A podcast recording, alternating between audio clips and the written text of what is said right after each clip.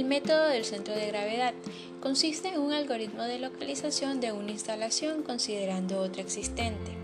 Esta es una técnica que determina la ubicación de un determinado lugar con otro teniendo en cuenta la distancia que la separan y el aporte que, que realiza la misma, ya sea en utilidad, producción o capacidad.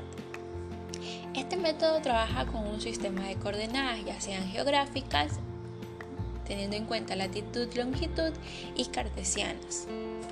Bueno, para tener un poco más claro de cómo funciona este método, vi el video que el docente nos envió y ahí trasladé los datos Excel, seleccioné un, sector específico, en mi caso es el Cantón Santa Elena, elegí cuatro puntos, trasladé la, la longitud y la latitud de cada uno de ellos y me arrojó las coordenadas correctas o idóneas que, que están entre ellas.